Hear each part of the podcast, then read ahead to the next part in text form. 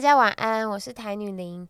今天的节目呢，我邀请到哎、也是我认识很久的朋友 J，他的工作呢是西装品牌的主理人。那其实从我开始认识他的时候，他就是在做西装这一块，非常专业。让我们欢迎他。Hello，Hello，大家好，我是 J。a y。你先简单的跟大家介绍一下自己，好不好？我目前呃今年二十八岁啊，那 然后要相亲是不是？目前经营一家手工定制西服，然后店名的话是在呃店名叫深卡系西服，在新庄。深卡系是深卡系，绅士的绅，绅士的绅，卡卡，然后卡片的卡卡片的卡，系列的系。什么有什么特殊的含义吗？呃，当初在开这家店的时候，我是希望走一个比较呃深卡色系的的一个一个装潢的一个风格。深卡色系是咖啡就是咖啡色，对对，是啊咖啡色。然后我们觉得就是，哎、又把那个深深改成那种绅士的绅，对，然后我们就是叫深卡系。其实我们一开始是把店名叫做 Dream Catcher，嗯，Jane Catcher 然后后来呃 Dream Catcher 嘛，就是就是 gentle 的抓住 gentle 的对捕梦网一个捕梦网，因为我老啊。婆很喜欢捕梦网，是嗯对对，后来就把它改成 Dream Catcher，然后翻成中文的话，其实就是直接找音读，对，叫深卡西西服。完全没有音读啊。有啊有啊有啊，Dream Catcher 啊，哦，Jane Catcher 对吗？对，真深刻系真就差不多是那种感觉啦，对啊，好，那你嗯，刚刚讲到老婆嘛，其实有这间店应该跟老婆有很大的关系，对吧？呃，对，其实我们是从澳洲认识的，然后他是香港人，我们后来是希望说他来台湾，那因为想说如果要呃工作的话，那其实一起工作会比较好。我决定让他老婆一起来加入我们的讨论。我先我先补充一下，就是 J 的太太叫做珊珊，长得非常漂亮。来，对，就是从澳洲的时候，算是他负责赚钱，然后我负责家里的东西吧，嗯算是一个蛮互补的角色啊。当初澳洲认识 J 嘛，然后那时候你几岁？那时候二十一而已你，才二一，然后你是原本也是想说去澳洲是打工度假，对我就是打工度假。然后遇到了现在的老公，那你当时是怎么样有勇气真的跟他在台湾结婚？哎，不对，我记得你们那时候好像没有马上结婚，是不是有一段时间你回香港，他回台湾？对，异地恋，我回香港一年，嗯然后真的没办法了。我我觉得就是如果再继续下异地下去的话，其实没什么结果。对，嗯那刚刚好那时候我又遇到一些这工作上的不开心，对，然后我就离开了那家公司，然后我觉得呃就很委屈很不开心的时候，他就就跟我讲说我养你了，啊，然后我就被骗来了。然后你就去香港跟他求婚吗？是吗？嗯，没有求婚啊，因为疫情嘛，我们要我我那时候过去的时候是需要去隔离的，他也知道我去那边干嘛，就是要办登记啊。我想说一次弄一弄。对啊，因为要隔离，其实 J 没办法比较务。实啊，辛苦你了，就是把他骗来台湾，嗯，算是啊，对啊，就是我跟他说，你来台湾的话，我养你啊有吗？有啊有啊，现在钱都交给他，所以我根本不知道我现在身上有多少钱。所以你之前是你刚刚说嘛，你是在澳洲认识老婆的，所以之前是去澳洲工作，是打工度假那一种吗？哦、打工度假。因为这个这个话题是算是前几年比较热门，但是其实我自己也蛮想知道，当初因为去澳洲的话，人生地不熟，那其实在那边工作，我听很多人说也是蛮辛苦。那你一开始怎么会想要去澳洲，就是打工度假这样？呃，当时是想说，如果因为我其实是想要创业嘛，那我想说创业之前，呃，创业之后其实是没办法出去玩的。然后创业之前的话，我想要去国外体验一下，就是呃生活，也想要放松啊。对对对对，所以最主嗯要一开始去那边是想要去玩，嗯，嗯，然后放松回来之后再再再开店。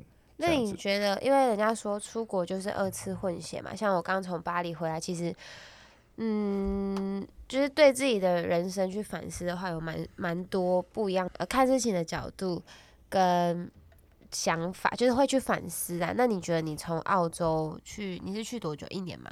呃，大概八个月吧。好，那你去嗯八个月，这八个月的时间对你往后的人生有什么影响吗？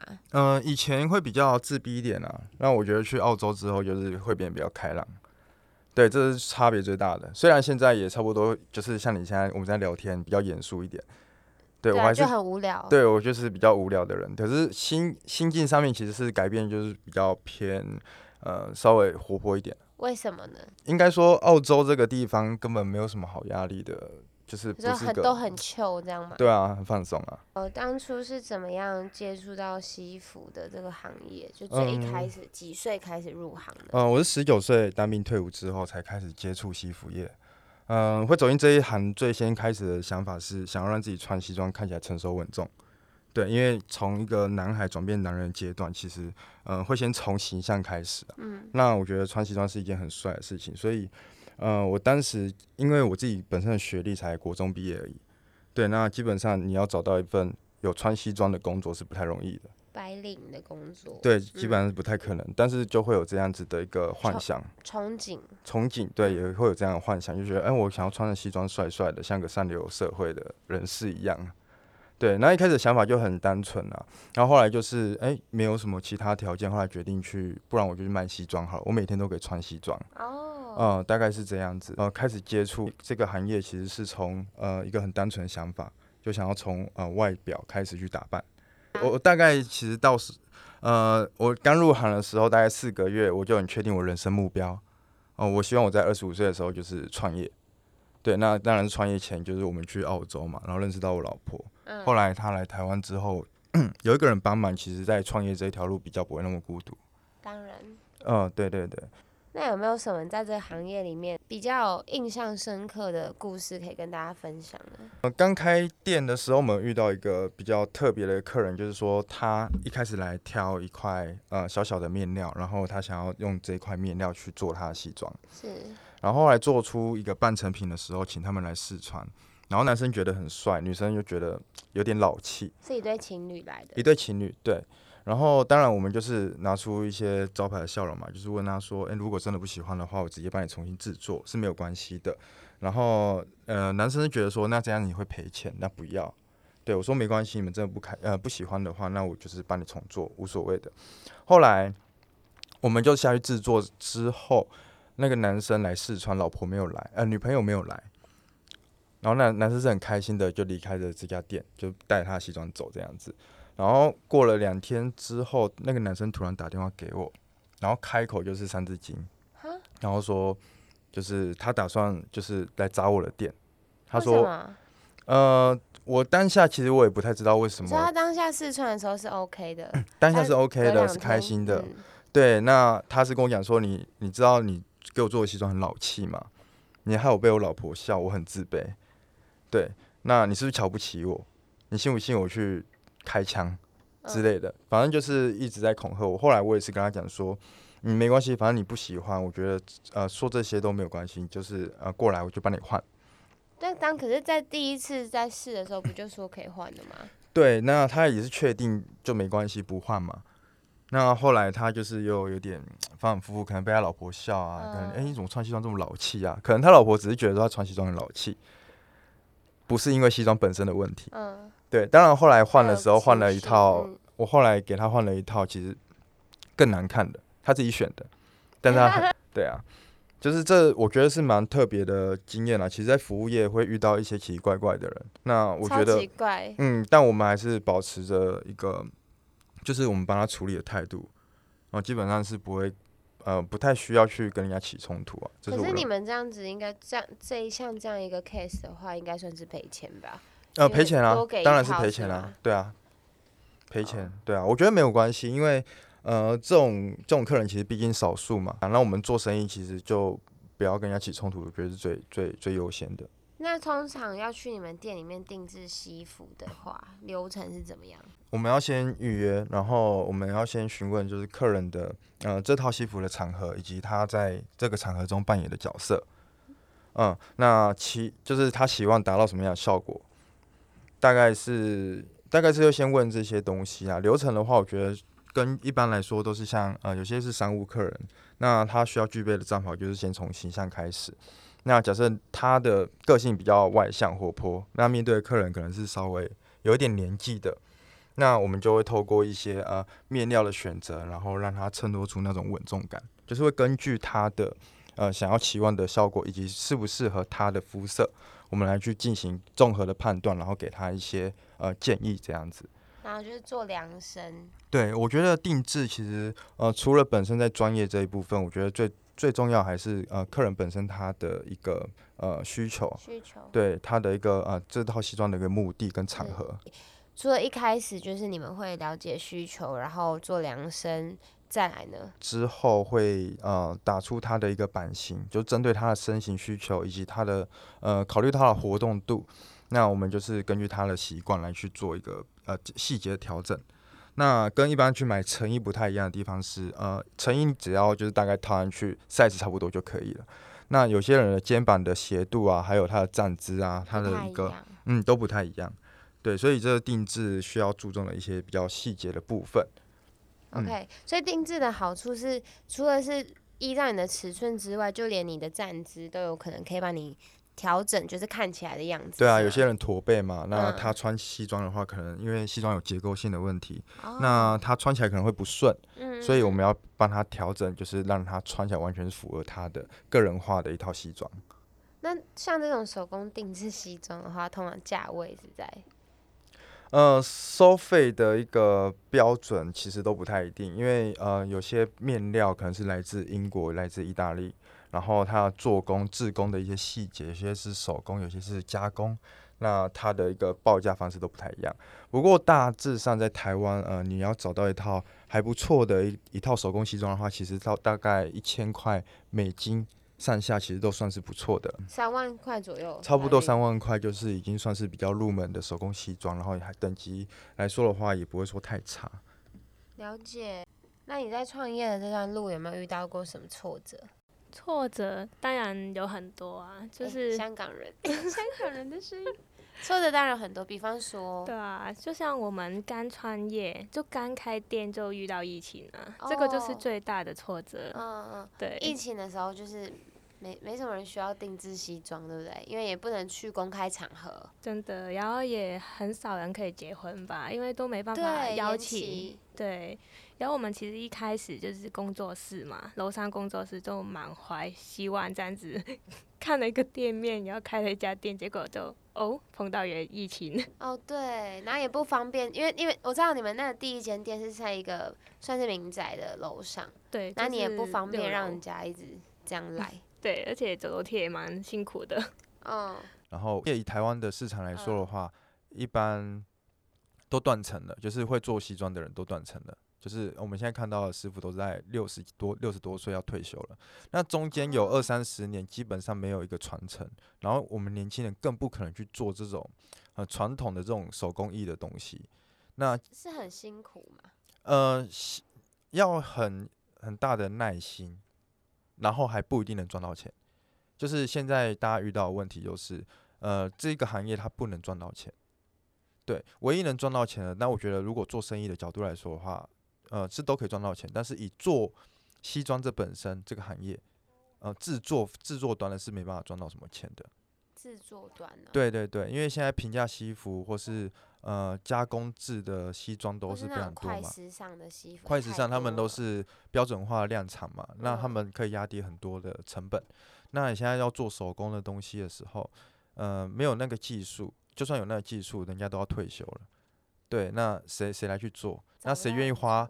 呃，你像你刚刚有回答，呃，有问到我说，呃，一套西装会不会很贵？是不是要老板才能买？我觉得。你要先认同这个东西的价值。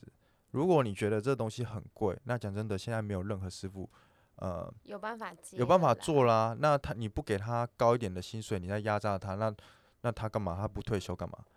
对啊，那年轻人又不做，所以成本有时候反映出来的，不只是这个东西好跟不好，有时候也是跟这个行业有关系。就是这个东西是不是能能呃，在这个市场上面是能被接受的。因为大家都觉得便宜的东西，然后又想要好的东西，但是我觉得一分钱一分货，任何东西都是这样子，对，所以我我们一般来说也不太会去教育客人说，呃，我们这东西好啊，所以我们这东西会比较贵啊，不会，我们只会让他知道说，嗯，我们价格就是这样子，你只要知道这个价格是这样子就好了。那如果你想要深入了解，你真的有兴趣，或是你觉得预算上面是你可以接受的，我们再谈下一步，其实会比较。会比较有一个双，就是比较好的一个效果。嗯对对对对对一个大环境的观念问题啊。对啊但我啊，还是希望你可以坚持下去，就是手工定制西服这部分，因为我觉得它有它的价值在，跟一嗯般的那种成衣有差啦，对吧、你要继续坚持下去。嗯，会啊会啊，当然会坚持啊，对啊，这里现在不是有在做那个虚拟货币的部分？呃、有那个到底准确来说是是在你现在这个副业是在做什么？呃，加密货币它就是一个投资标的嘛。那我之前最先开始是做呃外汇交易，总之就是跟交易有关系，就是人家说的看那些线图，嗯然后你就是呃呃透过技术面的判断来去做操作。对，那虚拟货币因为现在很多热钱都在加密货币，那我呃算是比较晚去接触，我是在今年呃去年去年底的时候才接触加密货币。那当时会加呃会会选择加密货币这个呃标的，是因为很多人在币圈赚了不少钱。那其实它的一个涨跌幅也是非常大的，所以当初会觉得，哎、可以就是去试试看。后来我就是操作之后，实际操作我发现，呃，在加密货币这一块的一些呃技术面的判断，其实都比较符合我个人的一个兴趣，性呃一个性质。嗯，对，那我后来觉得说，那那我就是试试看。后来也是有靠呃加密货币有赚到钱，那稳健的赚钱这样子。所以我就是呃目前是开了一个社群，呃想要学投资的或者想要了解的，然后就是免费让他们去了解这些加密货币的一些市场的一些操作，以及怎么样去呃利用一些小资的一些资金来去做一些操作。嗯，因为就像你说的，就是虚拟货币的这个市场其实算是蛮大的。那的确也有人因为这个，就是就是因为这个虚拟货币赚到钱，那导致说现在很多年轻人其实对这个投资会是有兴趣的。那可是新闻也有蛮多诶诈骗的部分。那你觉得说一个刚想要投入这个虚拟货币市场的年轻人或是菜鸟，他要怎么样去避免是误入诈骗的圈套？或者说他要要准备什么样的心态，然后再开始去做这件事情。嗯，我觉得做任何投资不不只是加密货币或者其他，你只要把钱给别人，这都是不对的。然后甚至你呃什么都不了解的状况之下，你去碰这些投资，我觉得本身你就有可能会被被骗。嗯，所以我觉得如果说呃我不敢不管谈创业或是投资领域，我觉得对自己要足够的认知，嗯那才能把握及承担这些风险。对，所以我觉得这是比较考验人性的。你说诈骗，当然你花了一笔钱去上课，那你学不到东西是你的问题，还是老师的问题？对，那我觉得不管是不是这个东西好不好赚，是呃有没有在你的认知范围内，你可以去掌握。如果不是的话，那其他都是风险。就算呃我们不是搞诈骗的，那你进去做投资的话，你也是会赔光。对，所以我觉得这是很重要的。好啦，anyway，就是各位如果对于这个西定制西服有兴趣的话，我会把 J 的 IG 链接贴在我们节目介绍上面。对，虽然说刚刚聊的话题就是很跳通，但是他的专业，因为我其实有介绍朋友给他，对，大家大家的反馈都很好。对，包含我老公的西装也是他做的，然后那时候穿去欧洲也是，也会有外国人来说，哎、你这个西装是就是看起来就是很高级，不是那种路边的西装。对，的确，这有他的坚持。那我相信他之后的呃事业也会越来越成功。虽然虽然他现在好像沉迷在币圈里面，你的、呃你还有在做西装吗？呃，很多人都会觉得说我现在没有在做西装，但是我知道西装的极限就差不多那样，就是他能赚到再怎么样，就差不多那样。就是尤其是我们在疫情的时候开店的，那我们知道，呃，在这个市场这种船厂，它其实极限就在这边了。我们基本上要想办法透过其他方式来去赚钱。真正能赚到钱的，并不会是在西服这一块，而只是它只是我的曾经的梦想，所以我一直坚持着它。那我觉得这样子的状态是比较顺心的，就是说，如果你今天开一家店，你全部都只靠着压店去赚钱，那你的就会变得压力很大。你压力很大的时候，嗯你你的状态不好，其实不如不要创业。那你嗯反而就是要想办法去从其他投资或是其他方式不影响到你的主业的情况之下，去呃累积你的这些底气嗯嗯嗯，对，让这些底气在呃，可能在西装啊，你可能人家客人有预算，那你不需要有什么得失心，理你可以接哦受你就买。那其实基本上我反而这样的状态，呃，大部分有预算的客人，他还是会愿意花更多钱在你身上，就是你给了他的感觉是不会有压力的，这是无形之中的，这个我也讲不出来。但是我觉得任何人都是要学习投资，因为就像创业一样，你也是要知道如何去做好你的呃呃周转金啊，然后你怎么去做你的预期啊，然后从预期当中我们怎么去做投资这样子。我懂啦，就是你简，你就是把那个顺序先调换过来。有些人先是努力的做，然后有压力的去做，然后累积到财富之后才变轻松。但是你绕了一个路，你先让你自己的整个人的状态是比较无压力的，反而你这样去销售你的西装的时候更棒。然后你的呃生活，也就是经济生活也也很不错，这样子。嗯，好，我我们谢谢 J，赶快赶快赶快赶快去吃饭，对，赶快去吃饭。大家晚安，拜拜。拜拜。